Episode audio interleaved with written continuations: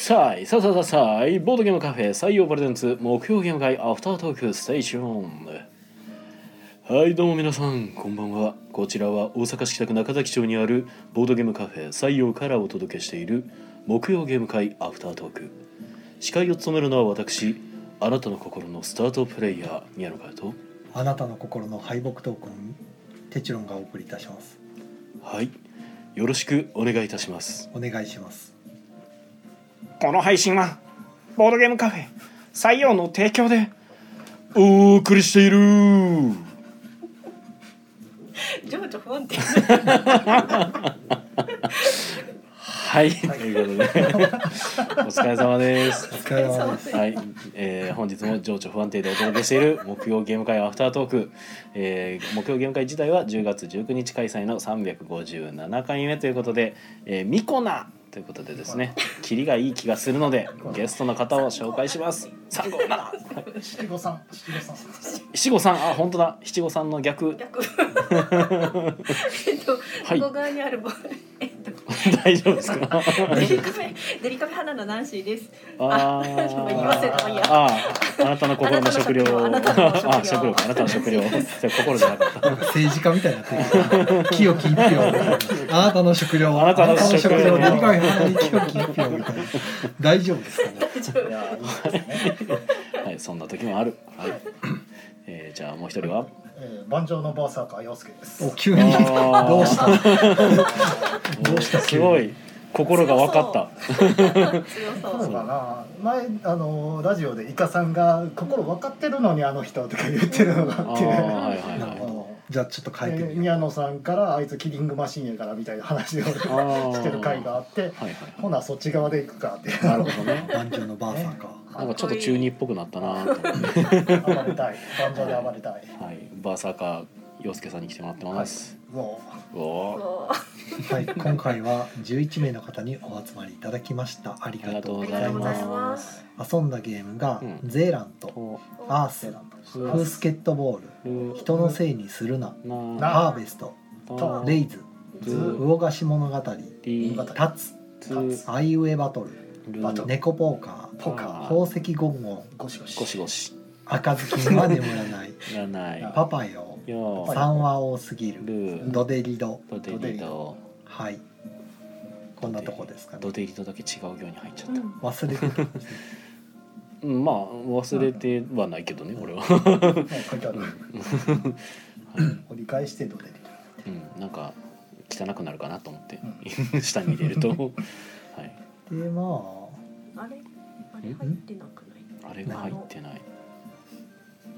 ああーえメガメガネザルの。あああまだ？ああまだ入ってない。あほんまやあまだ。確かに。そうやまだ書いてないわ。まだまだ書いてない。まだ書いて。あ、そうそうそう、そうこのために持ってきてるんで、はい。はい、はい。まだでしたね。まだ入ってない。まだ。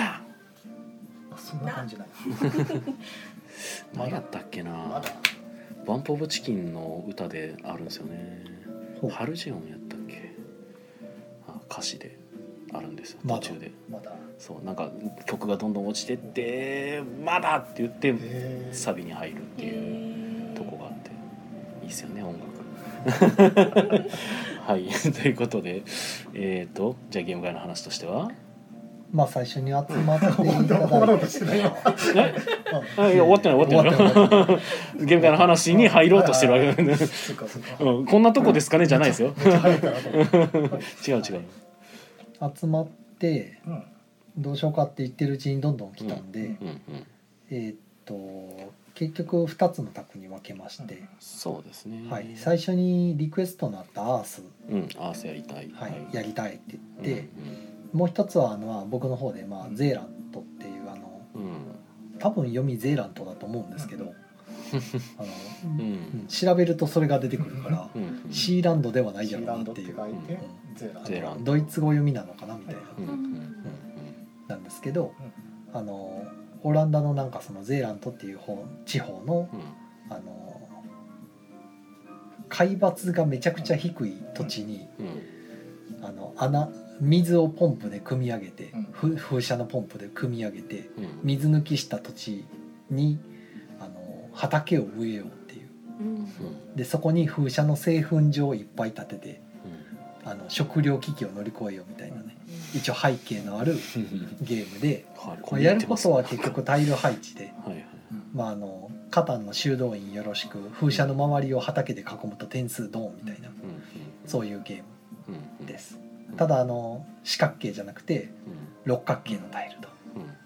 なので6方向囲ったら点数もらえるよみたいな。うんやつなんですけどなんか畑の種類が3種類あってあの風車の周りを囲った時に1種類の畑しか囲ってなかったらなぜか役所に怒られて0点っていう単一栽培するなって言われて0点っていう。うんうんうん。2種類以上だったらとりあえず点数はくれると。うん3種類全部入れてたら偉いねって言って5点くれると。役所もにっこり。役所もにっこりっていう。なんかそういうでお互い風車のそばにはねあの畑を置いたりとかしたらウィンウィンだねとか言いながらうん。片方の畑がチューリップにめっちゃ囲まれてるところにウィンウィンだねって言ってチューリップを置いてあげると、まあ、自分は得して相手は0点みたいな 地獄地獄のようなやり取りが 発生するっていうね、はい、割と仁義ないゲームやなと思いましたね。まあそうね。おまあ場合によって起こるかな怒り得る怒り得るゲームですね、はい。はい、特に3人とかだとサクサク回るからまあそう怒りにくいんですけどうん。4人だと自分の手番が1個遠くなるんで、うん。うんまあ、下手したら潰されてしまいかねないっていう、うん。まあ、伸びてたらそうなるんかなっていうあの昔ながらのゲームなんで、まあ、その辺はありますけど、まあ、普通に楽しいゲームですよね。私この中では陽介さんだけ多分遊んで楽しいですね、楽しいですか？はい。仲良くしようぜって言って隣の風車にとの間にお互いに点数上がるやつを置いたりするしたいところなんですけどえそこは自分だけ出し抜いてなんか、まあそういう儲からねえからどっかなんとか自分だけ儲からねえかなって考えながらやる。えいい感じにね自分だけがちょっとだけでも利益もらえるようにっていううんやっていくんですよね。はい。そう。やらしいゲームですよ。なんか全部説明してるとなんかたくさん長くなるからあれですけど、うんまあ基本そういうタイル配置系のゲームでルールも非常にシンプルなんで。まあちょっとタイルを買うところのシステムが少し変わってる感じ独特ですね独特すごい。でなんか自分の所持金って普通お金チップでね持っててそれをこう真ん中の共有在庫に返してあの何か買うみたいなのやるんですけどボード上にお金が5枚ぐらい並べてあってでその円形状に並ぶんですよ。お金が5枚。でそのまあ便宜上お金の先頭と一番後ろ最後尾立ってみんな駒を最後尾に置いてあるんですね。1金使うっていうんやったら一歩前に進む。だから先頭までの距離の枚数が今の所持金みたいな。ってなるとみんながお金使ってって1人だけ最後尾にいる人がお金使わなかったらそのうちみんなお金なくなるんですよ。で後ろの人がどいてくれると一番後ろのどいた分のお金が前に来る。なんていうかイメージちょっとしづらいんですけど言葉では。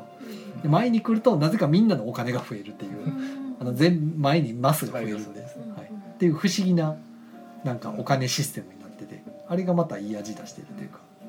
まあなんかすごろく式で後ろのコマにずっとノロノロしてるやつがおると全然金増えへんっていう。み みんな苦しむっていう。めんどくさい。っていう早くお金使って。ただ後ろの人も一応苦しいっていう、はい、取れないんで結局。お金使うと先のやつが取れるんですけど美味しいタイルとかと先取りできるんですけどっていう。なかなかあれあのシステムおもろいなと思って、前や僕らもやってそう。前なんか手帳さんが多分あのお金締められすぎてバックしてきてたような。うん。あれ手帳さんじゃなかったっけ？いやー僕やったかな確かなんかなんか唯一手帳さんだけバックっていうかあのタイルがね緊急回避市市場っていう場所のボード上に市場っていう場所があってタイルが並んでるんですよ。畑のタイルと風車のタイル2種類が円形状に並んでてであのい役場の人みたいな駒をあ、まあ、職でギルドマスターっていうんですけど駒を動かしていくんですけどすごろくみたいに。一歩前だったらタダでもらえるんです。2歩以上進みたかったらお金払えってさっき言ったお金お金のマスを進めろみたいなね。で進めすぎると一歩前のものしか取れなくなるんですよ。でそのマスの中に1マスだけタイルが置かれない倉庫っていうマイナス点のマスがあってそこ泊まりたくなかったらお金払わないといけないわけですね、はいはい。1個余分に。でもお金がなかったら目の前のその倉庫を踏まざるを得ない。ん。で踏むと勝利点がマイナス3点されてでお金がお金が3回復するっていう 地獄みたいな。それで手番失うんで1回分。そうですね。1手番損する。なかなかなかえぐいペナルティーがあるからお金残しとかねと地獄見るっていう。ただなんかいい感じに点数高いタイルとか転がってて欲しかったらどうしてもやっぱりこうピョンピョンって飛んじゃうんですよね。次の人がタダで取るのなんか尺やからやっぱり 自分がお金使ってるのを先取りしたいってで取るんですけどまあそれすると後で地獄見るみたいな。かといって節約してでも特にいいことあるわけじゃないんでっていうメリハリつけて取らないとっていう、はい、なかなか面白いゲームです、はい、はい。あとは、えー、と後から来られる方が、まあ、45人いてたんで、うん。あの他の人が終わる、まあ、このアースとゼーランと終わるまでの間の卓で、うん。えー、と2人だけでフースケットボールっていう、うんまあ、あのバスケットボールのなんかアクションゲームみたいなうんうん。おもちゃですね。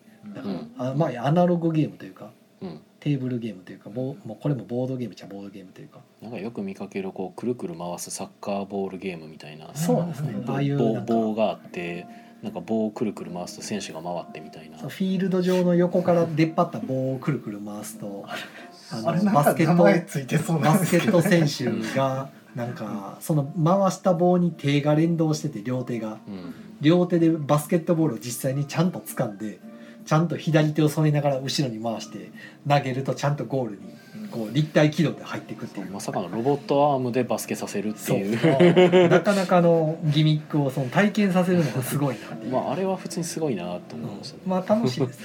であれやっぱりね最初みんな「ハイランハイラン」って言うんですけどやっていくと試行錯誤するからいだんだん入るようになった時にちょっと嬉しいんですよ上達していくんで。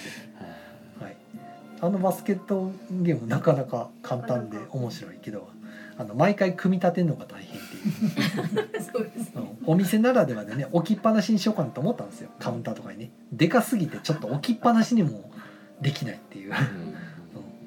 困ったやつで。まああと玉どっか飛んでくのもな。あそうですねたまにねあの関のトンボに飛んでるやつ。ピョーンってね。そうなんだよね。バスケットゴールに入らんかってねホームランしたやつがどっか飛んでくる。それ毎回拾いに行くっていう。はい、その間に。その間に。ガチャガチャ相手チームがガチャガチャ入れてる。ほ らタイムかかってない。ああいうゲームでちっちゃいやつやとね。なんか本当にドームに囲まれてるあやつでそうですね。ありますしたね。昔ありましたね、うんでボタンポチポチしてね。そうポンそうそう。ポン弾き飛ばして。あれもでも今置いといてもいいかなっていうぐらい、うん。こうちょっとした時間潰しに遊ぶにはうん。いいかなっていうね、うん。あのああいうおもちゃじゃないけど、まあ、アナログゲームいっぱいこうん。う遊べるやつ置いとくのもうん。あのゲームカフェならではなんかなとも最近ちょっと思って。うんいいよね。だからボクシングのほらあのうん。デコピンでボクシングするやつ。はいはいあれは買ってみたもののあの簡単に999いくからちょっとゲーム性という意味では薄いなみたいな気あがして。パンチングマシンですね。そうそう。ん。はいデコピンパンチングマシン。ああいうのね。最近ちょこちょこかなんか見つけて面白そうと思って買ってるんですけど なんか変なゲームを。ちょっと前に一ニョッキ流行ってたけどね。昔あれ流行ってたじゃないですか。鉄棒くんあ磁石でなんかぐるんぐるん回転させてボタンを押したら磁石が切れてうんピョーンって飛んでうん。ちゃんと着地できたらっていう。めっちゃ難しいやつ、鉄棒高跳びみたいな。うん、なんか。あれ何やったか忘れたけど。あうん。あれすごい面白かったけどな、うん。もうないんやろな鉄棒くんは、えー。まあああいうなんていうかギミック使ったおもちゃは面白いなと思って、うん、思いますというやつですね。でまあそれやってもらって、はい。でまだちょっとまあ人が増えてきたんで、うん。後から来た人。うん。で他のタッグまだ終わってなかったから、えー、と人のせいにするなっていう、うん。まあ、名前のゲームうん。をそうそうそう。遊びまして。そうそうそう。なんかねあの要はやらかし案件のカードが、まあ、1枚めくられてうん。それは「お前のせいだろ」みたいな指差しカードがあるんですよ。うん。それをスタートプレイヤーが誰かに指差して例えばあのあの仕事のミスみたいなカードが出てきたらうん。じゃああの陽介お前がやったんだろみたいな感じでパッとカードを向けると。うん。そのカードに数字が0って書いてあるんで、はい。まあ、手持ちのあの対応カードっていうのが全部対応カードなんですけど0っていうのが書いてあれば出していいよみたいな。な大体そういうカードのセリフに「あのいや私はまる君がやってるのを見ました」とか宮野君がやってるの見ましたとか「もうまる君ちょっと落ち着いて話をしよう」とか、まあ、そういう言い訳じみたセリフが全部入ってあるんで、まあ、それを読み上げるだけでなんか言い言い訳の押し付け合いみたいななんていうかやってて最終的に対応できなくなった人が犯人っていう。雑いカードゲームなんですけどうんあのセリフがいちいち面白いんでなんかそうなやったんだろうって言ったらそういうお前はどうなんだって言われて逆向けられたりとか自分の方に容疑がかけられた時でその時に言い訳はするなとか言ったりとかしていや言い訳じゃないよみたいな。もうむちゃくちゃなんですよ会話がだからあのアリバイはアリバイを説明するって言ってるのに言い訳はするなとか言ったり人の話は聞けとかいろいろ出されて あのなかったことにされてさカードが。でお互いにお互いのカードを打ち消し合って打ち消しきれなくなった方が負けみたいな。でその時にうまく他の人に矢印を向けたりとかして矢印向けられたら今度はその人と矢印向けた側との勝負になる他の人はガヤっていう扱いになってガヤもガヤで周りからカードを出せるんででマイナス点のカードを何回かに分けて押し付け合っていってっていうなんかそういうゲームです。なかなかひどい。笑笑えるゲーム。ひどく笑えるゲームです。隣のタクからすごいワード飛んでくるなって思いながら聞いてました。ワイワイガヤガヤする。なかなかこの間もあのお店に来てた別のお客さんに出したらめっちゃ笑いながらやってました、ね、仲がいい人ってやると面白いかもしれません、はい、あとはハーベストですね、まあこれも、まあ、あの時間調整でやってたゲームですけどもうおなじみというか、はい、やったことないっていうことやったんで。なん。か人のせいにするなの前にやってたかな。あそうですね。ちょっと順序逆になってますけど、うんうんやってで、まあ、人が揃ってきたので、えーとうん。レイズうん。と魚菓子物語かうん。な、うん。はい。やりましたね。やりましたね、はい。魚菓子は僕の持ち込みかな。はいまあ前に TGFF でホヌゲームズさんが販売されてたやつですね、はい。テーブルゲームファンフェスタどういうゲームなんですか？うんとオークショナーが一人いて、うん。その人が好きに山札めくってって出てくるお魚をみんな見ながら、うん。何枚出てくるか、まあ、な何枚か出していく中でどっかのタイミングでベルを鳴らすとうん。それまで出てきたやつを 10, 10ユーロかな、まあ、ちょっと単位わからない、まあ、10金で買える。じゃあ競り額は固定。固定。出てくるのが不定。出てくるものは不定。はあ逆なんですねじゃあ、はい。あの値付けはだからないです。値付けのない競りってなんか新しいですね、そうじゃそうかな。うん。そう。実は値付けじゃない競りじゃあ それ無限に出し続けられるいやでもチーンってなったと、ら、まあ、誰かが鳴らすってこと、はい我慢比べみたいな競りですね、まあただオークショニアは出した枚数かける1金もらえるのでおまあ出すだけ得。お美味しいと、まあただルールで1枚ずつ出せよっていうルールがあるから、はいはいはい。もうオークショニアがすごい勢いでペペペペペって出していくとみんなが「ああああ」ってなりながらってなって今日はちょっとその雰囲気が強かったですね。なんか9金とか10金とかもらってたんでめっちゃ出るやんと思って。そんな出る？っていう。僕やった時全然そんな出んかったけどっていうか6枚7枚ぐらいで多分普通にみんなベル鳴らしてたけどなと思って。普通にあの同じカ,、まあ、カードの数字1から3があってなんか同じ種類をいっぱいあるとなんか売れたりもしてっていうので。で売る時に6以上の価値を出さないと10金返ってこないからそれが作れないんやったら10金で買う価値ないよねっていうのがまず最初の価値基準。そうそう価値基準にあるので、まあ、それを一応説明して、そうそうそうでしかもなんか人が売ると自分の持っている同じ種類の魚が腐るっていうあの システムがあって。同じ種類腐る。同じ種類のやつを売られるとあの自分の持ってる一番価値の高いそのお魚が消えるハンザみたいなルールやな。ああハンザでハンザもあれね。売るとね同じ種類の樽腐るんですよ。なんでか知らんけどあの他の人のやつが。まあなんでってなるやつけど。でそれが嫌やったらあの氷漬けのあのとこに入れとけよっていうあの氷一応保冷式のあの入れる場所もあるのでいや大切なやつはそこに入れとくとか。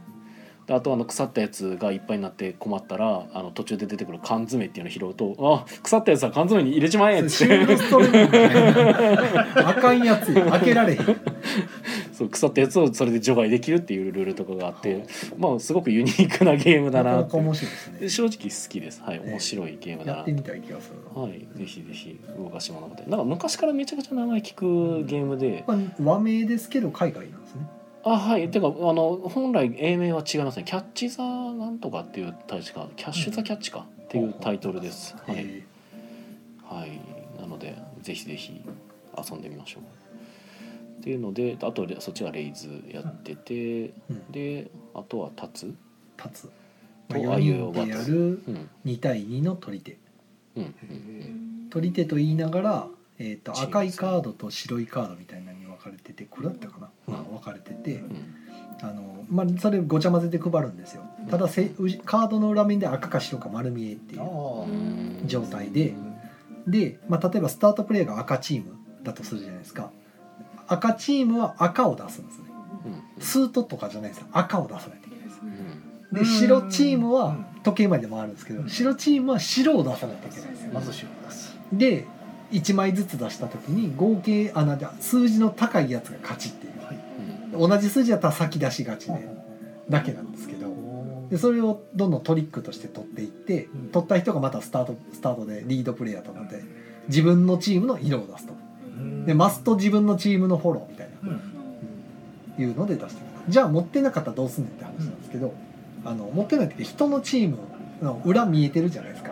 なので自分のチームのカードを持ってる人を指名して出せって言って出させるんで出させるのをでもその人が選んで出すのでえわざと負けるかもしれないしうんっていう。あそんな感じのゲーム。なんか「ジキルとハイド」かなんかいうゲームのうんリメイクなのかな、だそうです、うんはい。変わってますね。チーム戦トリック500点取ったら終わりなんかカードの中にあの保留カードみたいなのがあって融合っていう。それが出されるとトリックで出てくると一旦そのトリックは保留と。次のトリックに勝ったやつが全部取るでもまた融合出てきてまた保留そんな感じでだから一気に点数がキャリーオーバーするんでとか倍率カードみたいなのがあってうん。点数がだからその分倍率かかって倍々になるんで。っていうだからなかなかなんか豪快に点数が動くっぽい。飛び道具が結構多めのゲームみたい。融合。でなんか立つですね。立つ。立つと立つを融合。まあ取り手本当いろいろ出ますよね。なんかね。でも僕もあのち自分のチームのカードを出せてるのはなかなか初めてやなと思いましたけど、うん。うん、スートじゃないんやうん。フォローが。フォローじゃないんですね。フォロー、まあ、自分のチームフォローって感じですね。なんか。親が何出したのが。しかも出せないなら人指名していいよって。はいすげえなと思って。人指名はどんなどんな感じで指名したらいいやなんか持ってそうな顔してたとかそんな感じ。いや裏面見えてるから、ねえ。まあ高い数字持ってそう持ってそうでしょとか。あなたの白いカードを出してくださいっていうのがありまそんな感じですね。うん7みたいな立つ。あ立つな。とは、えー、とナンシーさんがなんかやりたいって言ってアイウェイバトル最近ハマってありますね。この間買ってはいはいはいまだ未開封だったのをお客さんが開けてくれてほうほう。でみんなでわーって遊んでていいな混ざりたいな遊べなかっ言うてありました洗いねその鬱憤を別の店で自分のところでできるの。遊びたい時に遊ぶのがいいなと思って。まあそうですよね。そうですね、まあ、それは確かにね。はいはい。今日なんかやってたのちらっと見てましたけど鳥の名前とあと2回目が？本のタイトル。本のタイトル。はいはいはいちょうど洋介さんも初めて。本のタイトルめっちゃあやってなかったんですか？難しかった。へー。難しかったけど意外とだって知らんなんとか。な本とかってましたね。ええ。なんとかなってましたね。おー知ってるタイトルやけど違う読み方で覚えてて、はいはいはい。そこ違うの？っていうんでね。十二国旗か国旗か国旗かどっちか。え津じゃないの？多分津じゃなかった。国国旗ですよね確か、うん、ー難しいなそれ。十二個木ってなってて。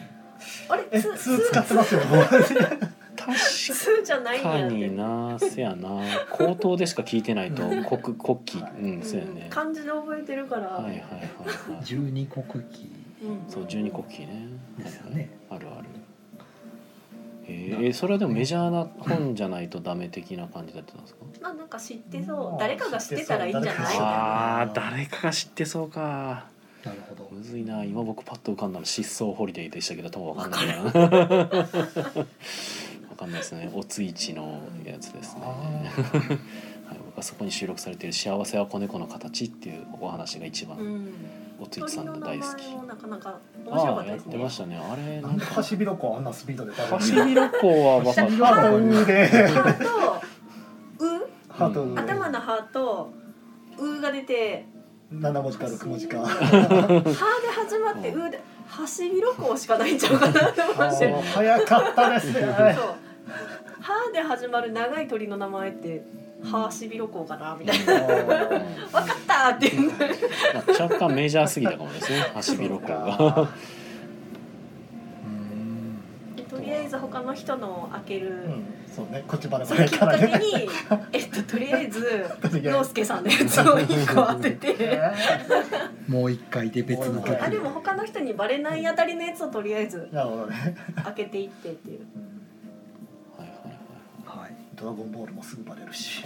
ドラゴンボール意外と分かんなかったですいや大変かあそれねーって言われてうんバレてるバレてる。あ本の名前。本の名前。ああドラゴンボールか。ひらがなで書いてあると分かんないですね、あードラあゴンホールです点がなくなるからうん。意外に気づかないんですよね、そうよね。確かに。あとは猫ポーカーやったり、まあ、宝石ゴンゴンもあのリクエスト。うん。やったことなくてなんか友達の人が面白いよって言ってたから気になってって。うんやってました。面白いですね、はい。あとは「赤ずきんは眠らない」は宮野さんがなんか持ってきてうん、うん久しぶりにこれもやるか。取り出してきてつって久しぶりにやるか そうそうそう。言っててちょうどこれなんか僕あのタイムリーにあのなんかスタンド FM でラジオ聞いてたんですよ、うん。あのホッサンっていう人がやってる「ホゲラジ」っていうのがあって、ほうほうそちらであのこの間なんかフリマやってて、うん。そのフリマのなんかラ行った時のラジオ収録あの現地でのラジオ収録みたいなうん。やつのたまたまその時になんかご挨拶に来てた人ゲストというかうん。人が出てはってその人がどんな人ですかみたいな話を聞いたら赤ずきんは眠らないを作ってましたみたいな。もう今はゲーム作ってないんですけどねみたいな話をされてたのをたまたまラジオで聞いてたからなんかタイムリーやなと思いながら 出てきたと思っていうのはやって、うん。はい、だいぶ昔のゲームですよねこれもね、そうっすねでパパヨさんが多すぎるうん、はい。ドデリドまだ。まだですよね。ですね。ドデリドはなんか僕が過去にやってますよって手帳さんに言われたんですけど全然思い出せなくて。そうなんか過去にあった時に俺このゲーム嫌いとかみたいなこと言ってたとな言ってたらしくて。思ってあ今回皆さんやるんやと思って見てたらやっぱりなんかあのドデリドのゲーム上あの自分の手札使い切ったら勝ちなんですよ。うんただポカやらかすとあの場に出てるカード全部手札に戻ってくるんですね。はい。だから終わんないんですよ。いつまでも。みんながミスしてると。うん。いつ終わんのこのゲームで。大体このゲームで言われるセリフナンバーワンなんですけど。で終わんないんで。なルールには書いてないんですけどとりあえずじゃあいつやめてもいいゲームやりましょうかって言って取り出して。で誰かがギブアップしたらやめですみたいな、一応なくしたら勝ちですけど。なくならないんでいつまでも手札上限決めたらいいんじゃないですかね。まあそういうのいやあまりにもそうやとねねあっさり終わっちゃうんで下手したら。あうん。っていうのでうん。やったら宮野さんが途中でもうカードの玉ドンって置いて あやめよった。っ てギブアップしちゃったと思って。あだってギブアップしていいって言うからあじゃあいいや。ドデリドは私もボードゲームの中で一番苦手なゲーム。で苦手。嫌いではない嫌いえっとねゲームにならないです私入ると。あそう。僕はなんかもう全然僕自分が間違ってももうめちゃくちゃ爆笑しながらやるからもう気にしてないですけどもうこの終わらんのがもうええわと思って。なんかみんなからすごないんじゃかわいそうな目で見られるんで。いやー無理でしょあんな。ね。あんなん無理でしょ。こういうゲームがあるんやと思いました、もいやー最高に面白いですけどね。うまくいかないんで。人間にエラーを起こさせて楽しむゲームみたいになってるんで そうですね。政治が悪いですね。もうここのゲームともジャック攻めの高笑いが聞こえてくるなみたいなゲームやから。めっちゃ嬉しそうな顔してるやろうなと思ってこねという、僕は別にあのうまくはないんですけどもうめちゃくちゃ失敗するんですけど別に好きなゲームではねあのバカバカしくて。まあ、一番おもろかったのは僕本当にやった記憶あんまなくてでなその時に手帳さんが前やった時に嫌いって言ってましたよって言われたからなるほどなと思って。あもう嫌いすぎて記憶にないわ。と思って存在自体うん。僕基本的にあのなんか嫌なことはだんだん忘れていく方なので すごいストレス。ガンガン忘れていくから。ああ素晴らしい。僕の僕の記憶能力素晴らしいなと思って。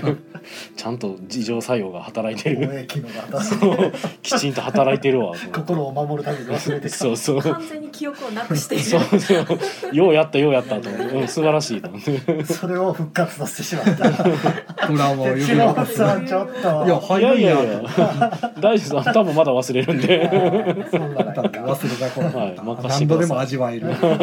任してください。最悪の気分をもう一回っていう。いや別にそう最悪の気分までは言ってないけどね別に。あきついゲームやなと思いながらやってたけど。はい。ということでコメントをいあの一切読まずに30分超えて延長ありがとうございます。すいません。コメントを読まなければいただいてるんでねせっかく、いっぱいありがとうございます。えーありがとうございます。えっ、とまずそろそろ始まりますって僕が言ったところでゆっつさんからこんばんは。こんばんこんばんは。はありがとうございます。そう配信始まる前からね。椎名さんもこんばんは。はい、椎名さんこんばんはで、は。い、コンティニューコインもありがとうございます。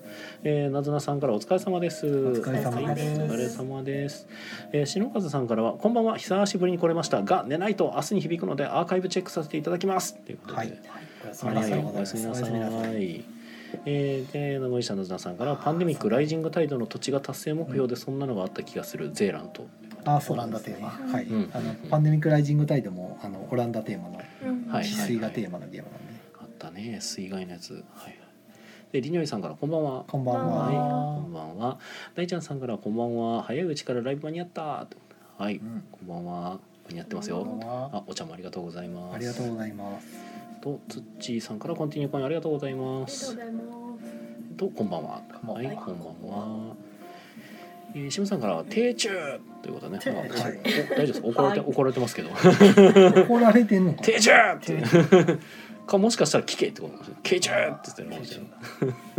ティッチューかもチチュやりまああ、ピチュー、なるほどね。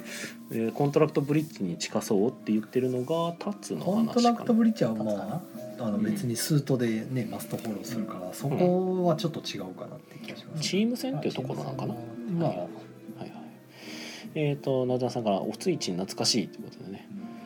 ああ、おついち懐か、まあそうですね、懐かしいですかね。まあ、おついちさんを読んだことない人も結構もう多いんじゃないですかね。僕なんかジョジョのイメージありますね。あ それ結構尖ったイメージやけどね。まあそれではあるけどザブックね。うん。ザブック面白かザブック以外にもなんか書いてなかったっけ？なんかもう一作ぐらい出した気がしますけど。おついちさんっていうのはあの17歳で確かデビューして、でその第一作目があの「夏と花火と私の死体」っていう、あの小説ですごいのがあの殺された女の子が埋められていくのを女の子の視点で最初描いていくっていう、まあ、すんごい作品でデビューしている人で もう僕の中ではやっぱり一番鮮烈なイメージ。なんかすごい作家さんっていうのでうん。一番尊敬してたし一番なんか心折られた存在でもありました。ね17歳のおついちに勝てる気がしないっていう。でしたね。はい、えー森下なずなさんハシビロコウはメジャー鳥だから。まあそう。ね 確かにメジャーのイメージありますね。ケモつっちーさん。ああいた気がする。つっちーさん今日は延長が足らないということでそう実はねあのつっちーさん。がこれ言ってくれてるあたりではコンティニューがちょっと僕ら夢中で喋ってるうちに終わってるという可能性があったわけですねまあ俺は気づいてたので、あ。うん、俺どうかなと思って見てました。けどの説明のあたりでこれ時間足りなくなるなって。うん、そうですね。手帳さんのなかなかビニールサインに説明しちゃったんで。熱が入ってましたね。はいえー、椎名さんが赤字あ危なかった。ここで、うん。はい、赤字。で、えー、救世主、えー、ボードゲームのお店小室時さんからコンティニューコインがここで入っあてありがとうございます。こんばんは。延長コインもということでここであの5枚目が達成して、はいはあ大丈夫やと思って見てました。でなずなさんからもコンティニューコインありがとうございます。おかげさまでもうボードゲーム界の話はこんなとこですかね。そうですね。ほぼほぼ全部言った気がするなんかあります？なんか。そうですゲーねム界の話として。ゲーム界の話というか、まあ、やってるゲームの中としてはまあやっぱり赤ずきんを眠らないの方がもうゲーム作らなくなってはるっていう話、もう作ってないって話を聞くだにいつもちょっと思うのが結構最初の方に作られ作ったゲームがはい。ヒットした人がほ結構いなくなるイメージが僕あって。う最初に作ったやつがヒットして別にそのずっとそれでやっていこうというつもりがなかったかもしれないし、うん。は分かんないですけどね。趣味だって終わってる人もいるでしょうし、うんうんうんそれぞれ立場が違うというか。そう。なんかでも人気になった人っていうか人気作を作った人はなんか気が付くと消えてはるイメージが多くて なんかそういうのがあるのかなっていうこのやっぱプレッシャーじゃないけど。うんいいゲームをあまりにもこう早早期で作ってしまうと次回作のプレッシャーみたいなのがやっぱ強くなるんかなみたいな。まあでもねどこの業界でもほら音楽でも何でも、うん。ね、華々しくデビューしてうん。最初で終わるとか、うん。あるよくあるじゃないですか。だからやっぱそういうのなんかなっていうのはよく思いますねそういうのと。とかいまだにその一番最初にヒットしたメジャーな曲だけでずっとそのうん。そのディナーショーやら何やらとかでずっと食いつないでいるような、うん飛んで飛んでとか。そういう タレントになったりとかで 別のあタレントに形なってる。でずっと最初のヒット曲だけでこう食っていく人もいるし、うんまあ、生き方それぞれ。ねえ。はい。などなど感じた次第でした。話聞いてだからそこに残り続けるっていうのは結構大変なことなんちゃうかなと、うん。うごくごく一部かなという。だから後ろから新たにこの出てくる新陳代謝じゃないけどうん。うんすごい人がどんどん後ろから出てきてっていううんうん。入れ替わっていくのかなって。いやそうですよね。ゲームマーケットも、まあ、近づいてはきましたからね、お 森下なずなさんから「まどかひろしは名曲多いですよ」怒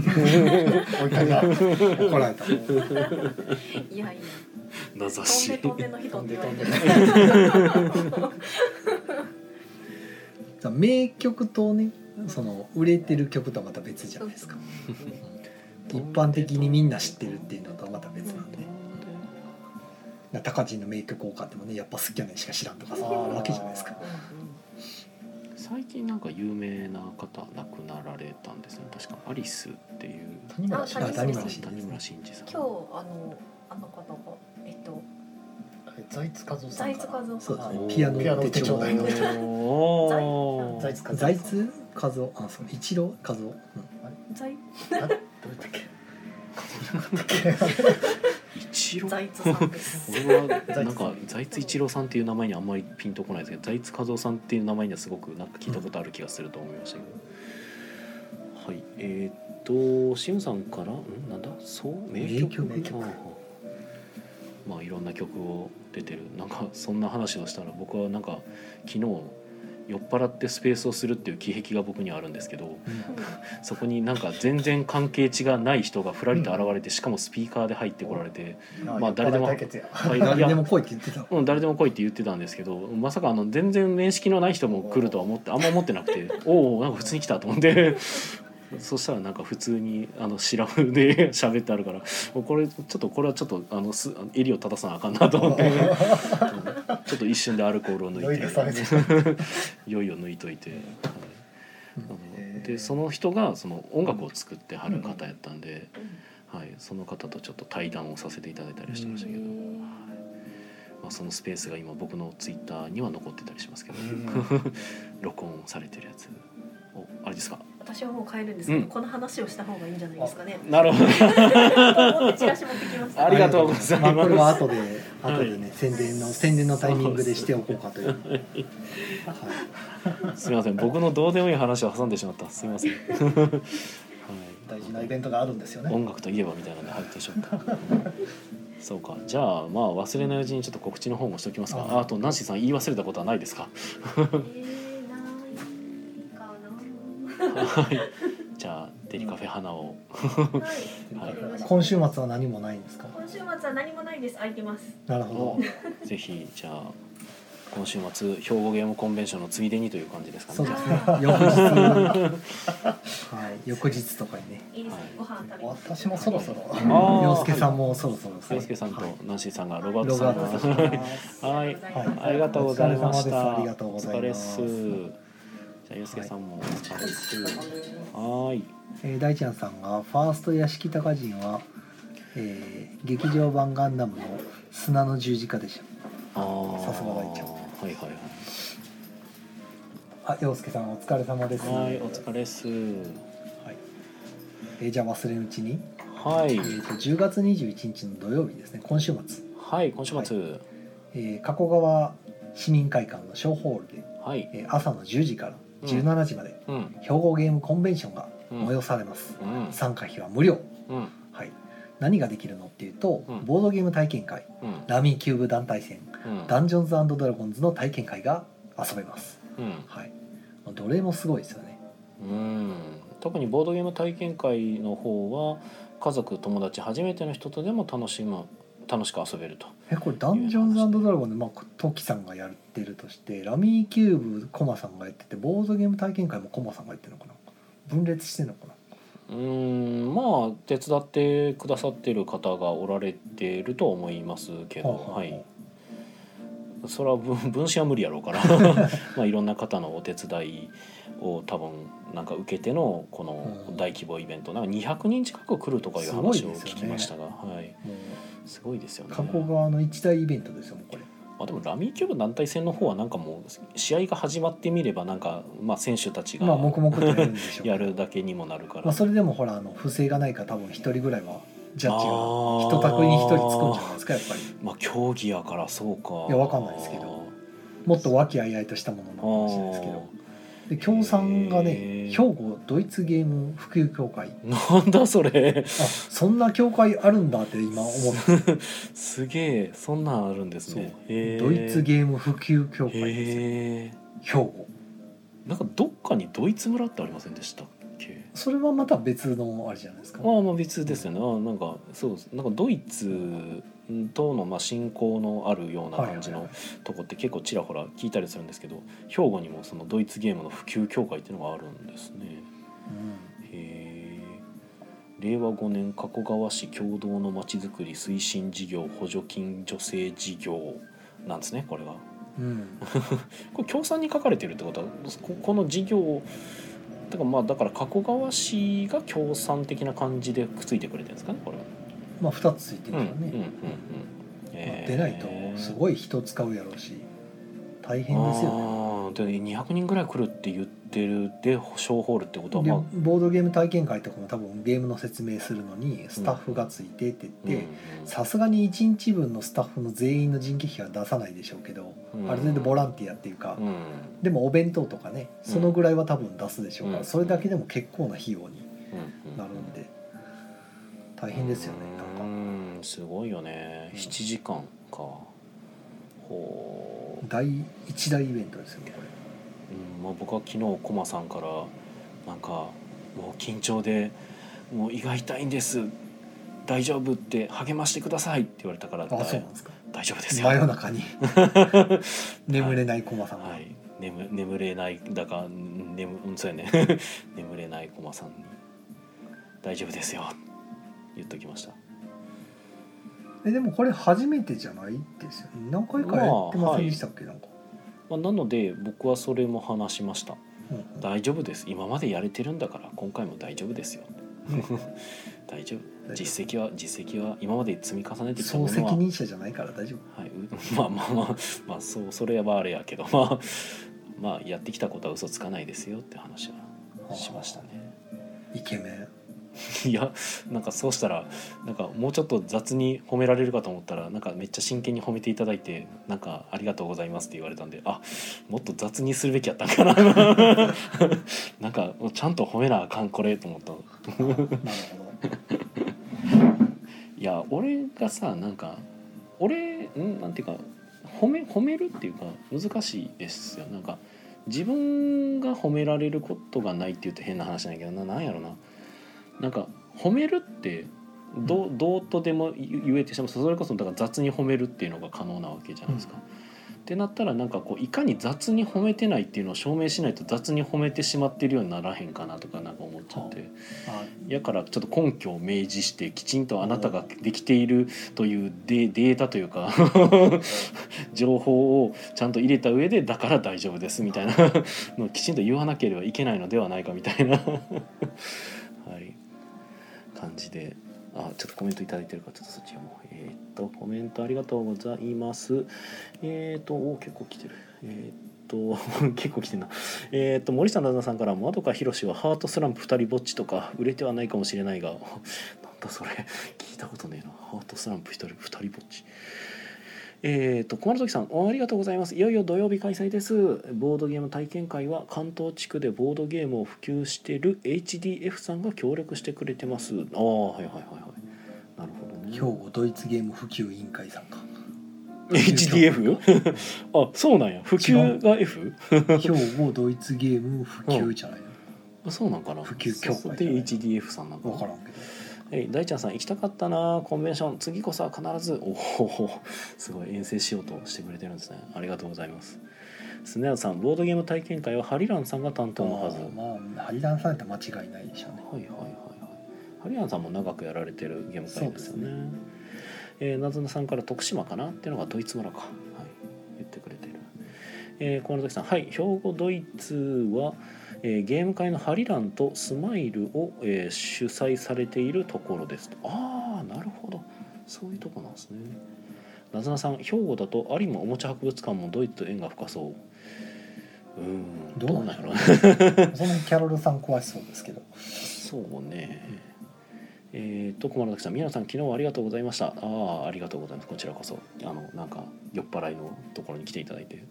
そうなんか昨日宮のお悩み相談室っていう名前でスペースを酔っ払って始めたんですけど。初っ端からお悩みじゃなかった感じだったけど。初っ端だって誰も来てなかったんで、じゃあ自分のな悩みというかなんか鬱憤を晴らしとくかと思って。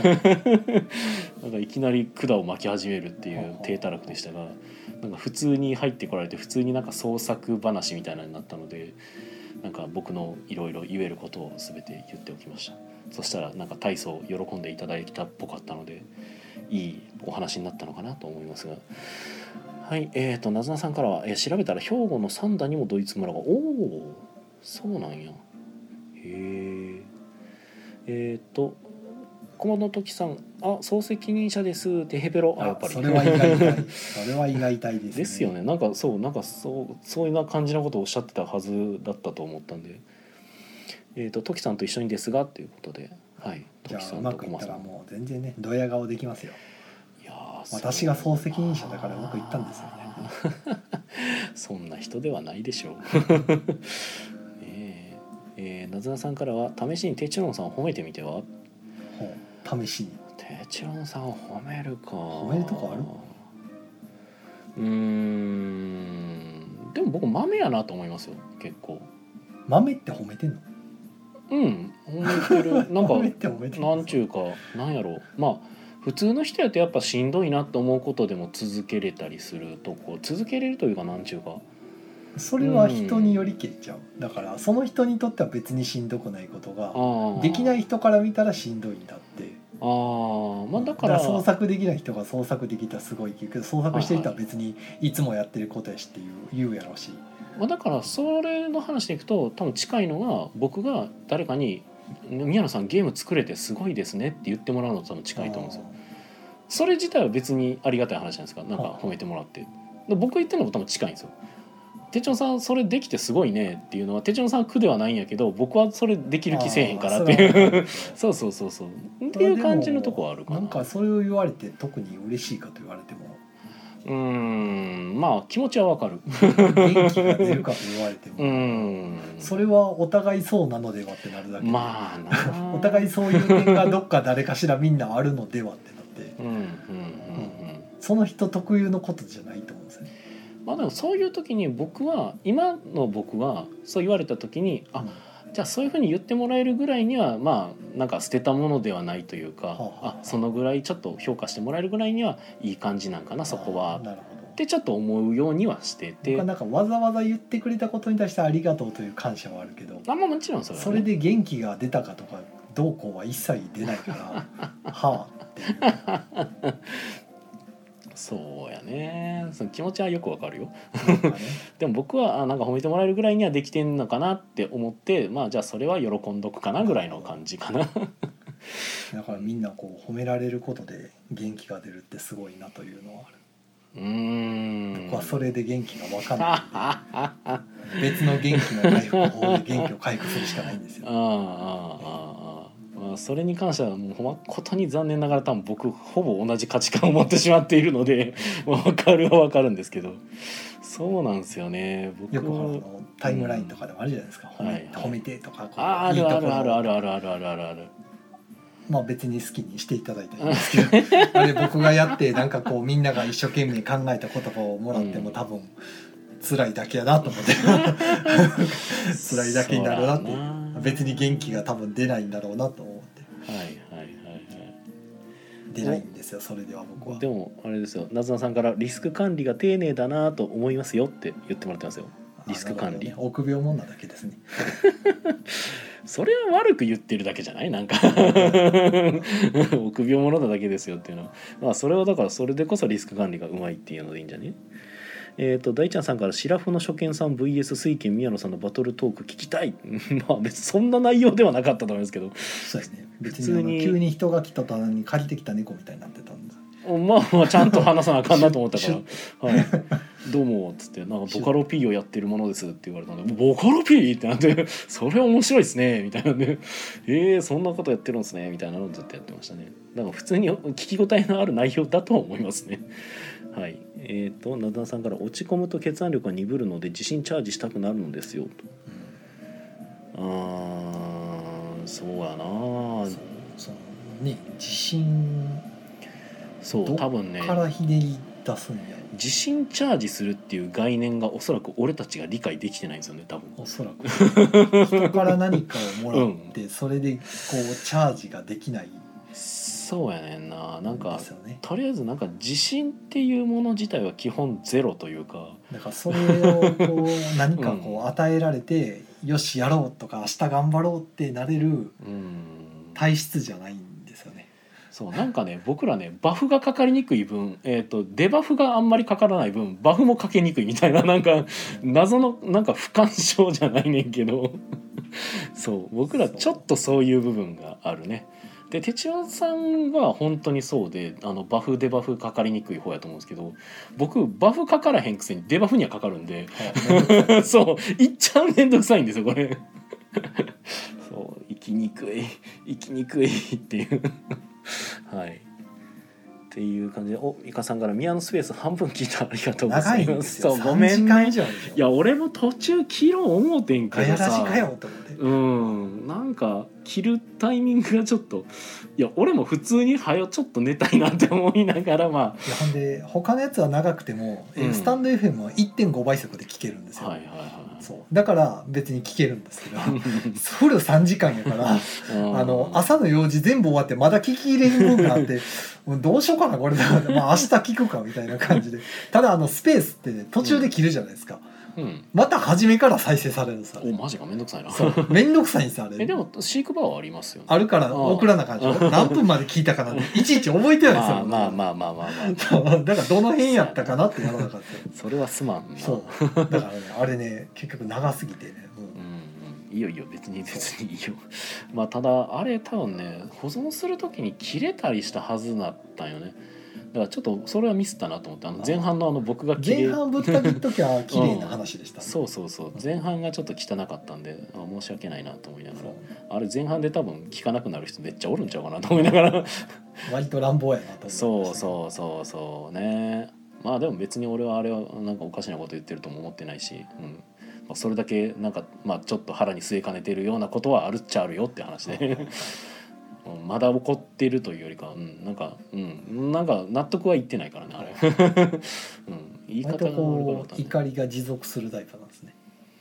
うーん怒りが持続してるというよりかはやっぱり理不尽基本嫌いっていうことがですね、だから怒りっていうかあの現象自体は嫌いなものなんですよ。だから怒ってるというか。こうまあ奥底にずっと持ってるというか。だってさ別にピーマンずっと嫌いやん。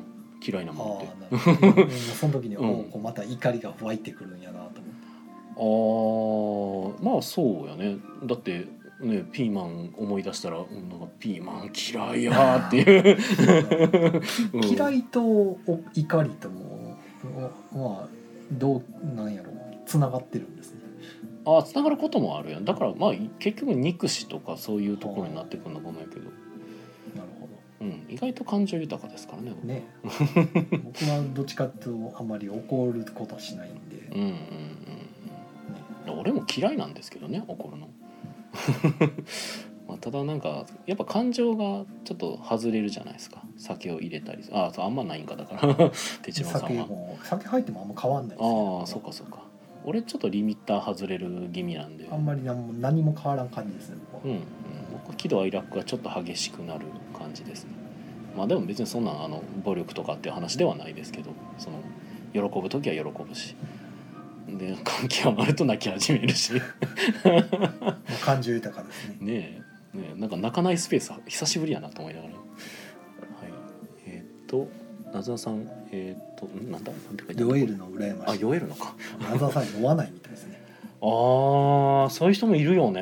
酒に強いかもしれないですね。はいはいはいはいまあ確かにそうなんよな。お酒を飲んで酔えるっていうのもまあある種才能っていう見方もできなくもないよね。なんかそういう経験ができる人できない人っていうのが。制御が効かなくなるんですか？うん別にそんなことはないよ。ただ酔ってる状態っていうのは？酔ってるとまあまあ程よい酩酊状態っていうとそまあなんやのろな。言葉が荒くなってもいいやみたいないいやその理性が外れてるに近い状態なんですか？それとも別にお酒入っててもうん。律しようと思えば普通に律せるあそれはあります。だから僕人入ってきた時はリしたでしょ？あ うん、あれは僕が一人しかいなくでいないて時はもうなんかいいやみたいな、うん、イエーイって言って。だってあんなん別に俺自分一人でええ自分の部屋いる時とかにま あ変にリしたりはおせえへんし。酒が入っているという免罪符でまあ好きうん。に解放できるみたいな、まあかトリガーみたいになってるんですかねだからトリガーとして活用してる気味はありますね。だからあえて解放してるところもあります。だから別に人前ってなったら俺はそれはまあ変えるしっていう感じで、まあ、ただあれはレックしてる状態でやってるのでまあちょっと賛否あるよねっていうところではあったんですけど まあいっかと思ってやっちゃいました、はい、えーっと椎名さんからは、えー酩酊しても体調が気持ち悪くなることはあるけど気分が変わることがないのであまり飲酒に惹かれないということでまあそうよね。やっぱ人それぞれだよね結局。お酒って。僕はお酒をなんか利用してなんとなくいい気分になれるのまあまあができるんで,、そこでストレスが吐けるんだったら。うん、ただなんかね気づいたのが昨日酩酊してた後ではなんか自分の飲んでたものがまあ朝になってうん改めてよく見たら普段飲まない結構強いやつ飲んでて。えーあれ？ってなって。待って結局これウーバーかなんかでたも多分頼んで間違えて買ってこられてたっぽくて。だかあそうなんですか。ら余計にちょっとよ酔ってたんかなっていう、あのパーセント僕5%ぐらいのやつしか飲まないんですけどなんか鬼レモンって書いてある9%のやつ置いてあってん鬼レモン。あれ？あレモン堂のやつなんですけど、え。そうそう。ーまあ飲まんからな。僕は一体どこでストレスを吐いているんだろうって気がしますけど。ねいやだからそれはやっぱさっきのあのバフでバフであのストレスを別にこう溜め込まないしなんか。まあでも 別にストレスじゃないんですけど、ん。相変わらず眠れてないんですよね。うーん。ここ最近の平均睡眠時間4時間切ってますから、おいおいおいおい。それはよくだから今朝も5時半ぐらいに起きてるし寝た2時半なんですけど。おお それは普通にちょっと良くなさそうですよね。ういやまあ純粋にあの眠れないんじゃなくて目が覚めてしまうっていう、それはでも無理やりもうそのまま寝ようとしても寝れない。いやなんかトイレ行って戻ってきたらなんか目冴えてくるから。それはトイレに行くから目が覚める。一回目覚めて戻ってきてなんかまあうん。起きててしまうみたいな、それはトイレに行くことをなんとかこう抑制することはできない。いや漏れますよねじゃあいやそううんまあそうなんやけど なんかその、まあ、例えば寝る前に水をあまり飲まないんいや飲んでないんですよ。飲んでない。僕そもそも飲まないじゃないですか、まあまあ。水分あんま取らないなのにまあ出るんですよねね不思議ですね。不思議ですね。それは確かひどい時23回行きますからねトイレ。夜中に。おーなんで飲んでない人が出るのかよくわかんないんですけど。最大中の水分出そうとします、ね、よくわかんないはないそれ、まあ、まあ時間がないんでねはい。ああそうか。えっ、とじゃあ表現コンベンションの告知はさっきしたので終わったんで、えー、うちの告知は今週はない時です、ははいないときい、来週末がドラスレ会なんでうん。来てね。はーい。はい。再来週の月曜月末月曜月月ゲーム会です。です。はい。あとは私としては、えー、と最近なんかちょくちょくツイッターにも上げてますけど、えー水曜日、えーアルケリンガーというお店で、まあ、水曜も芸会っていうのをやってます。うん。はいまあ、最近なんか結構ね。そうやね。ありがたい話で定番化してきてはいなんかおもげを遊んでます。いいな。僕お客さんで行きたいよ おもげしたいんですよね。まあそうよな。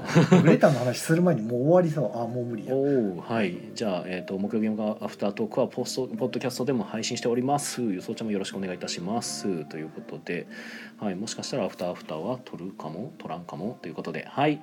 では皆さん良い夢を見てください。おやすみなさい。はい。おシムさんの頻尿っていうのにコメントをつけるの忘れてしまったけど。まあいや間に合わんかな。そうやね。まあ頻尿っちゃ頻尿なんでしょうね。うんちゃうかな。でも日中別にですよね。あでも日中たまにうんまあ前の前職の時からずっとそうなんですけど、うん。あの我慢できる時は我慢できるんですよ。3時間でも4時間でもずっと我慢してるんですけどあの現場がねそもそもトイレないとかよくあはいるんで、はい。僻地とかね。うん。でただなんかひどい時はしょっちゅう出ますね。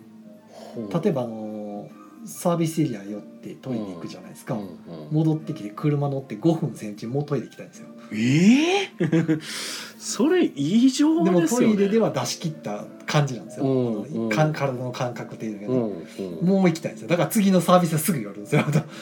でまたトイレ行くじゃないですか。で出てまた運転ちょっとしたらもうもうトイレ行きたいんですよまた。一回の出る量が少ない？いやそれも分かんないじゃないですかだっていやわか出るる出る量が多いか少ない。か比べたことないし人と。尿検査とか？は別に特に問題ない。今今まで健ま康診断とかで。うんまあ、尿検査でどうこまあうじゃないからね。ど。っちかというと膀胱とかの問題そうなんかね、うん、すうん我慢できない時は我慢できないですね。泌尿器科とかで？冬場が多いですねやっぱり、たら泌尿器科じゃないんか。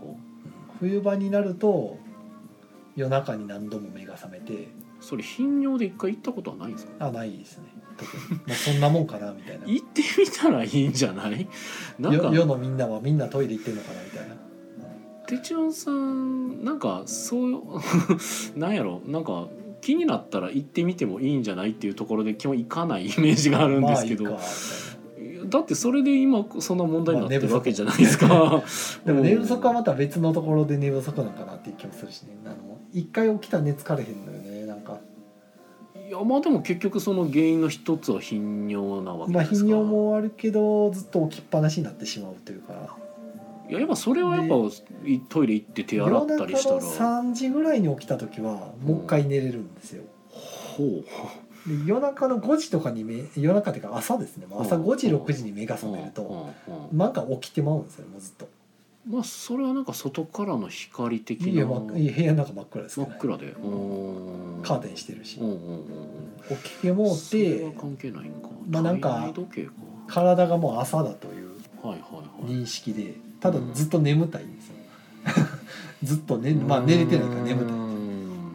まあ体内時計の感じなのかな。でもそれはなんかとりあえず一回泌尿器科受診してみてもいいんじゃないですか？いやなんか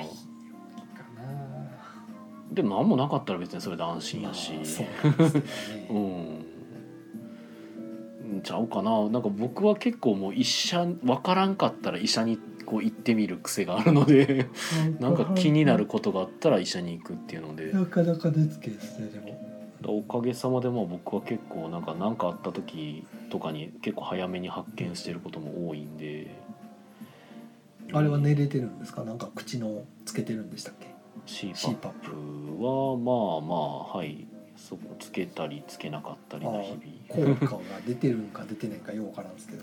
うーん。ずーっとやってないんですかね。多分あるとは思うんですけどただ僕のコンディションにも結構左右されちゃってはそれこそなんか僕花粉症とかも持っあてるから、ね。あの機械って鼻呼吸矯正器みたいな感じなんですよあ。ー結局。はなので鼻が詰まってる人間にはただの拷問器具になるんですよ。だからそれは俺の問題なので鼻を通すようにせなあかんとかでなんか結局薬花粉症の薬とか買ったりとかあの点鼻薬使ったりとかしちゃってるから。大変やねそれはそれすんのやったらじゃあ別にいらんのんじゃね？とか。そう CPAP なくても別にその状態で寝たらいいのでは？あれはずっとレンタルしてるんですか？レンタルではありますね。返すってことはないんですか、返すべき時に返す感じですかね、はあはあなんかいや使わんねやったら返してしまえばと思うけど。うんまあ近々返しますけど。はい近々返す予定にもなっていますまあなどなどですかね。まあ まあただただ僕らの日常的雑談には今なってますが。とこの間ねあのはい。グレートウエスタントレイルを遊んで。はいはいニュージーランドいや一番好きやねグレタの中。そらよかった。もうあれがあればもう急急というかあの普通のやついらんなって思ったから いらんっていうかまあ多分遊ばなくなるなとそうかい？それはもう一回基本をやってからちょっと決断してほしい気もするけどね。いやもう散々やってるやん。えでも2班のですよあ2班の？そうそうそうそう。2班のやつなぁ。なんかまあ。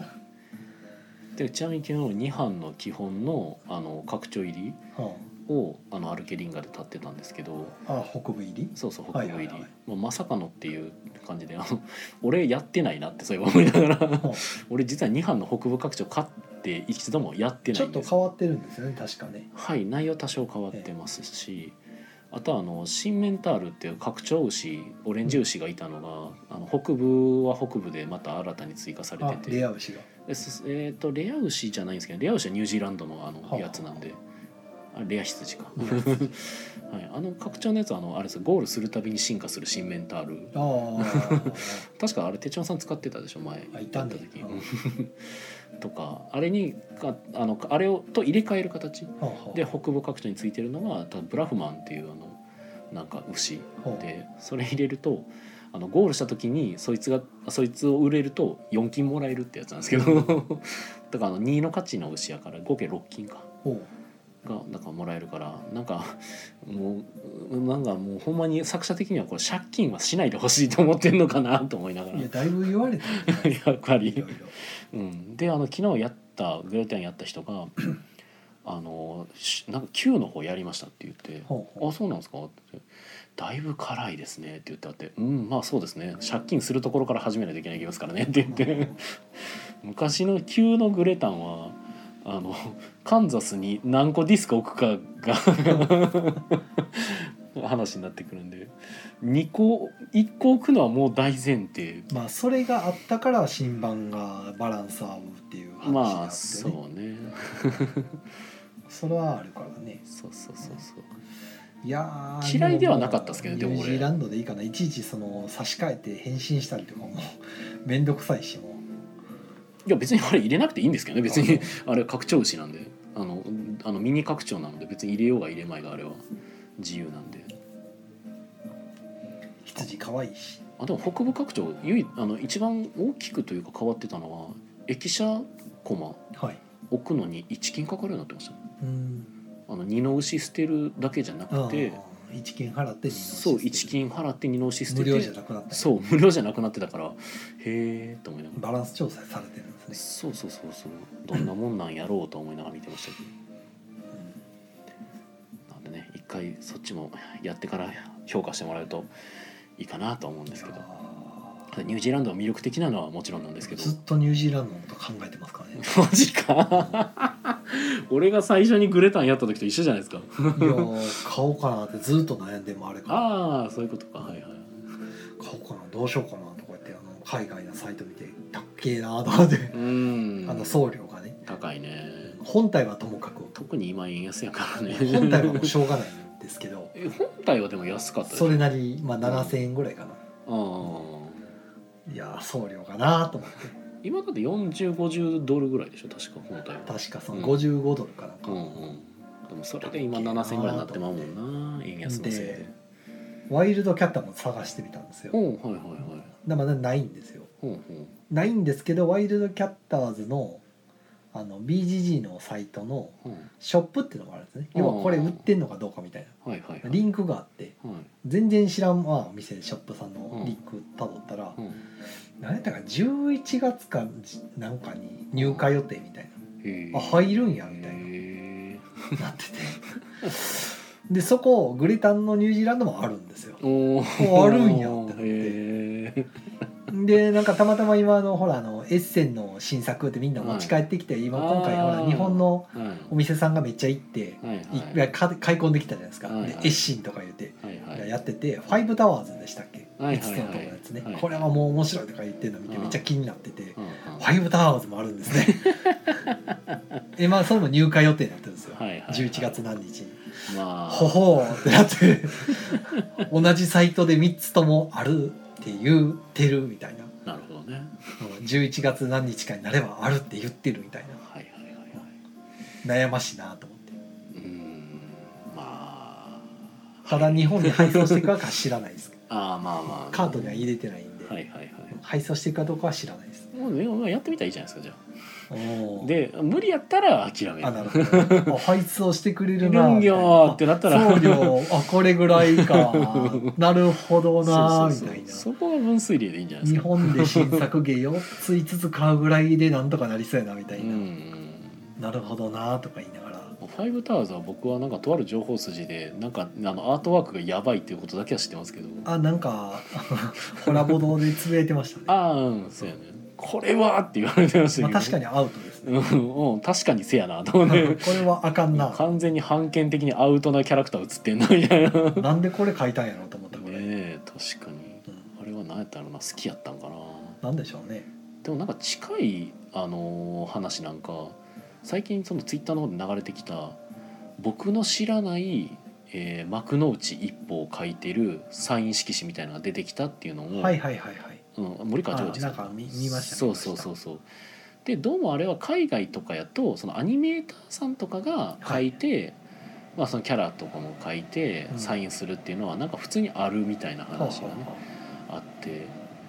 なんかそうなんかか海外はだからキャラクターとかが結構緩い価値観なのかなってそれをだからなんか全然違う話でしたけどその「ファイブタワー」はボードゲーの話やけどその漫画業界というか いやさすがにでもボドゲはどうやろいやだからあの海外のまあボードゲームのアートワークなわけじゃないですか。う、。そこでその版権キャラ書いていいってアートワークの人思うんかな、だからそのキャラクターを描くこと自体がうん。別にそんな悪いことじゃないっていう価値観なのかなっていう。だから日本はそうやって書いてたじゃないですか。逆にそのその話が出た時同に人まあ日本の同人という文化も特殊ですけど、まあだからそうそうそうそう。なんか特殊文化の感じなんかなって。そもそも特殊やもんね。うんそうそうそうグレーですからね。うん、あれもだって哲郎さんが熱心にやってるホロのスイカとかもさ。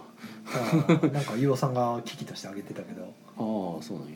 うん。へえ まあそのまあ言うたらあれもスイカゲームもそうやしホロライブもそうやしであれがだからホロライブがダメって言ったらダメなわけなんで。まあ一応なんかホロライブのその二次制作ガイドラインには沿ってますよみたいなうんうん。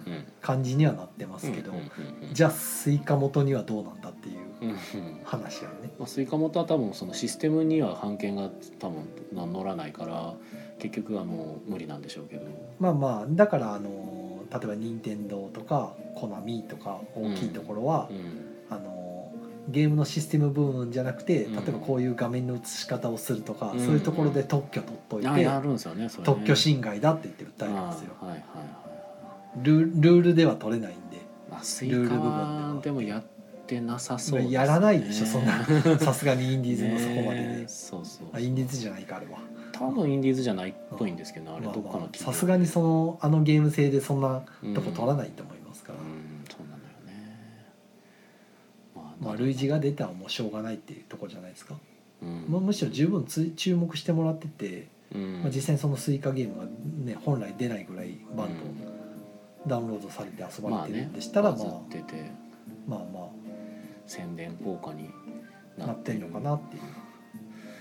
なんとなくこう まあその成果ゲームの類似が出てでそれ無料で遊べるからこっちで遊んだらええやんっていうなんか話を聞くとちょっとだけこうせやなーっていう。無料で遊べるから、まあ、僕僕個人に限っては無料で遊べるからじゃなくて うん。スマホで遊べるからなんですけど、そうね。あのスイッチじゃなくてスマホで遊ばしてくれっていう、だから別に有料でもいいからっていうでも多分絶対にいるじゃないですか、まあ。なんか最近スイカって聞くけど無料で無料で遊べるやんって、ね漫画村みたいになってそうそうそれは うーんうーんってなる。だから僕もそのあれでなんでホロライブのやつ、うん。でスイカタはこんなんなんやっててまあちょうどいい暇つぶしに遊べるから、うんまあ、ポチポチ遊んでて。まあでも特にどっか発信するわけじゃなくみたいな、僕はちょっとねもうその点は言いましたもんね。もうせめてじゃあそれ遊ぶんやったら名前覚えてくださいって言って。キャラクターね。キャラクターの名前覚えてくださいって。まあ、あのノエルちゃんは覚えましたよ。いまだに作れい。ないスイカップ。はい。いまだに作れない。スイカノエルね。無理。その一つ手前で止まっても。ああいやむずいっすよ。むずい。あれどうやって二つ目くっつけんねやろうってなって。いや二つはできるんですよ。うん。あのメロンが。はいはいはい。くっつけんのが難しいねあのあー。いろんなものが挟まってるせいで。だから本家の多分円物理演算とちょっと違うんかもなんですよね。本家は僕何回かスイカまで行ったことあるんですけど。間にいっぱい挟まるじゃないですか。小石みたいにやっぱり。でも動かなんか。ねそれがね結構動くんですよ。動く？だからだってえホロの方ってぶっ飛んでったりします？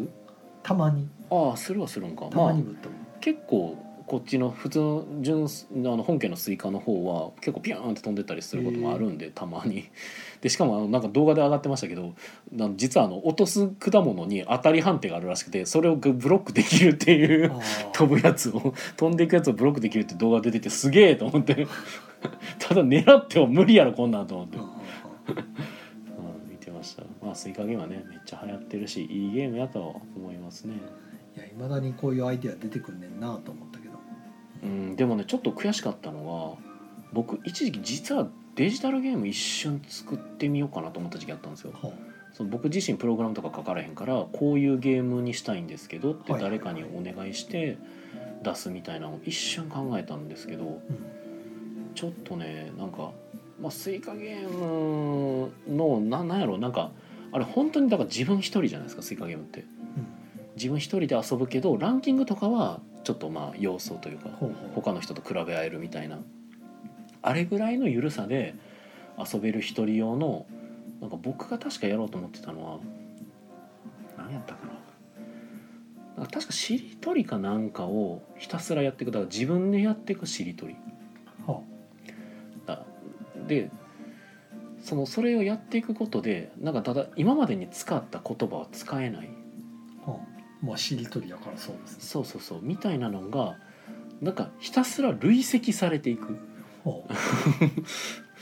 だからあのどんどんどんどんやっていくんやけどなんかほんまに今までのチャレンジ回数がだからどんどん縛りになっていくみたいな。はい。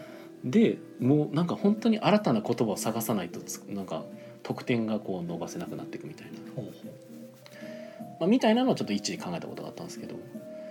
まあでもやっぱこういうふうにやっぱ一人でも遊一人で遊んでスコアアタック式ででなんかもうちょっと全国ランキングみたいなのがポロッと出るだけでも全然あのゲーム性として遊べるというかどんどんやり込めるよなっていうのを見てて、ううん。まあ、その考え自体はやっぱ合ってたんかなとか思いながらね。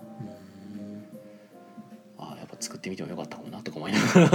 まあ実際それがうまくいったかどうかについては分からんけど、まあしりとりってなるとうん。それがちゃんと言葉として存在するかを判定するためのデータベースがそうそうそうそうそう。必要になるからそうそうそうそう。しかもそのあ増えるわけでしょ？めちゃくちゃ長いことやるしりとりってことは。膨大なデータベース作らなあかんからめちゃくちゃ大変やと思いますけど、ね、だからそこら辺は多分その普通にその辞書を出してるところとかとなんか掛け合えるんやったら掛け合ってとかっていうのはまあ考えたんですけど逆に言うと辞書に載ってるやつしか使えないとかね、まあそう、そうそういう感じでやるっていうのでだから広辞苑あのだから出典広辞苑とかにしといて。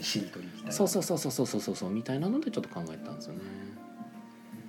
まあっていうのねまあ誰も聞いてないであるアフターアフターやから言える話というかそれは一緒に作ろうかなって思った時期がありましたね。なんかアプリでだ暇な時間にこうだ自分の知らない言葉をなんかやってるうちに自然とこうなんか調べようっていうそのほ調べようっていう気になれるようなゲーム性が作り出せたらまあ、やっぱその今語彙力がなんか減っているというかみんなやっぱりあの活字離れがとか言われてるじゃないですか。はいはいなんかそういうのをできるだけこうなんか解決できるじゃないけどなんかそれに対してなんか打てるようなゲームが作れたらちょっといいかなと思っただけなん。ですね元やっぱ小説家志望やった身としては。ほ僕小説家志望をやった時にまあ後々になってやっぱ一番思ってるのが誰にも読んでもらえないっていう感覚が結構強かったんですよね僕の周りの人間って小説読む人めっちゃ少なかったんですよ。とかまた例えば家族とかですけど全然その小説を読むっていう習慣がなくて。えはい。ってなった時になんか俺だから誰のために書くんやっていう気持ちになっちゃってなんか。でゲーム作るとさ周りの人間にも遊んでくもらえるじゃないですか。ええ。テストプレイとかで。えやっぱそれがすごい励みなんですよね結局遊んで反応もらえてやっぱ嬉しいしほ例えば思んなかったとしても、まあ、その反そういう反応が返ってきてあやっぱそこは無理なんかとかなんか本当コールレスポンスじゃないですけどなんか自分がやったことにちゃんと何かが返ってくるっていううのはすげえ嬉しいし楽しいんですよね。う。んで小説の時は正直それがほんまになかったから今でこそやっぱ「なろう」とかあるじゃないですか。ええ。ああいうのがまああったらもうちょっと変わってたんかもなんですけどうんまああれもでも読んでもらえんかったら心折れますよね。やけどあれはまあ読まれへんことっていうのは多分ないっすよあないんまり。あの実は僕書いたことあるんで。下下の方やったらだって23人とかじゃないですか？それは。いやでもね意外と読まれるしそんなことあるんですか？反応もらえたりとかしますよ。で実際僕もらったことあるしであこんな感じなんやと思ったけど。まあでも僕本業があるからそっちはやりませんでしたけど YouTube とかでもね全然その再生数ない人なんかも2桁とか1桁とか、下手したら自分しか見てないっていうのもうん。あったりすると。まあでもそれでもなんか続けれるとまあまあええんかもしれんけどだから俺だって宮のボードゲーム日記とかさ あれ別に俺なんかレスポンス欲しくてやってるわけじゃないからあれなんかは別になくてもいけるんですけどなんか小説ってでもやっぱどちらかというとなんかなんやろ。やっぱ誰かにせっかくやから読んでもらいたいはすごくあったんですよね、結局。あれは。小説っていうのは。だって自分は楽しめないじゃないですか小説ってなんちゅうか。うあそうなんですか。僕の感覚やとね。だもしかしたら自分の小説読んでクソおもれえと思える人もおるんかもやけどさすがに自分の書いた小説ってもう結構な間を置かないとなんか純粋な気持ちで読めないというか。はいはい。うん、自分の書いた小説あでもどうですか？手帳さんの経験は。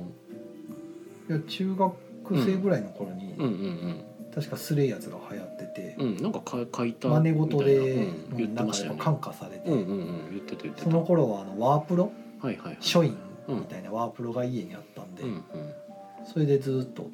あでワープロもまあインクそんななあのなかったんで、うんもうひたすら原稿用紙400実面自分で手書きでうんうん。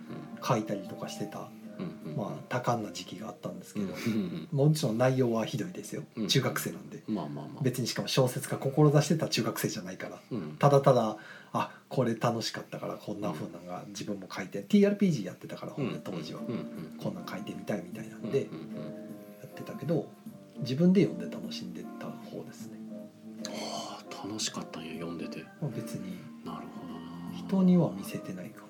まあだからそこに関しては俺だから眼光主定がちょっと入っちゃってたんかもやけど。はやっぱ小説を結構読んできてたせいであはい。自分が書いた文章の至らなさみたいなのがすごくしんどいというか、うん、っていうのはあったんかもね。まあ一人遊びでしたからね別に。うんうん、だから一人遊びにさえ僕はそれがならなかったというかはあは遊べなかった。だから結局僕も多分ボードゲームめちゃくちゃ好きになって10年ぐらいボードゲーマーとしてやった後でゲーム作ってたら多分違うかったよなと思うんですよ。その状態で僕自分のゲーム作ったら多分もうなんか全然おもんないからもうきついっていうか。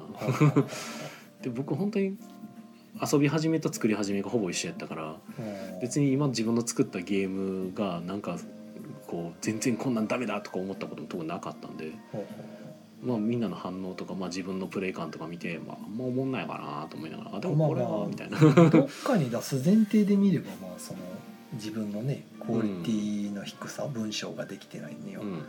まあなんか腹が立つのかもしれないですけど。うん。別に自分が見るものやから特に気にしてないというか。まあでもやっぱ作家志望やったからでしそれはだからそこは違うと思うけど、うん。やっぱそこはあったんやと思うなんか。あんまり。だから本当に別に僕も誰かに見せたりとか応募するわけでもないから、うんうんうんまあ、下手くそなの分かってるしみたいな。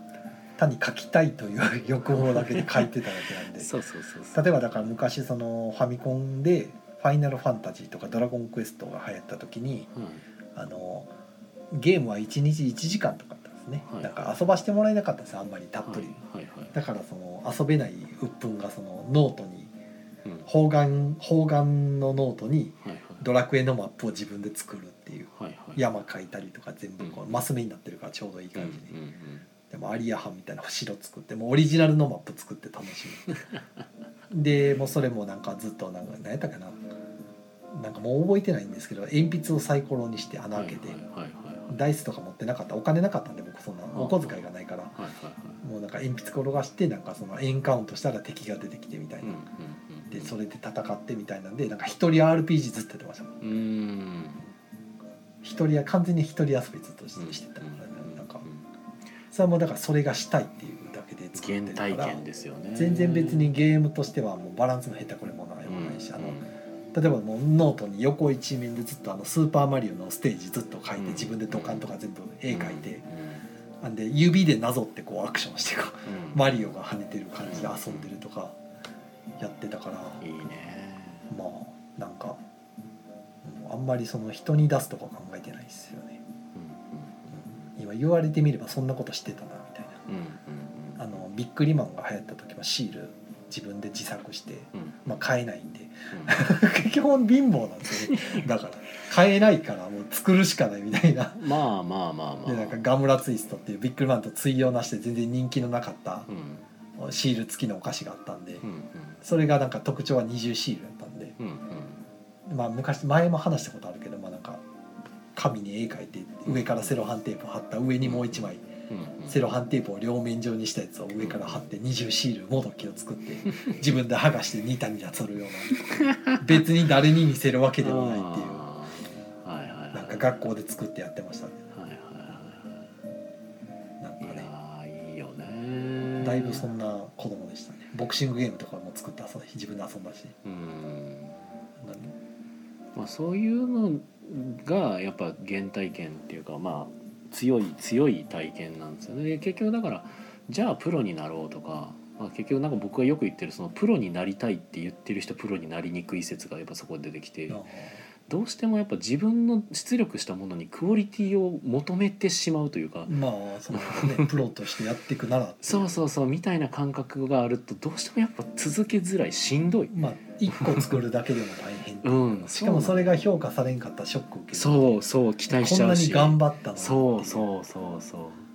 僕はもうただ単にもうそれ遊びたいから作ったそうそうそうそう。でそれでもやっぱり面白いもんはちゃんとできるはずやしっていうのでね対戦ゲームとかは普通に友達と遊んだりしてたから、うん。こんなん作ってんって言っていいよね。サイコロ振ってねあの、うん。バトエンじゃないですけど、うんうん。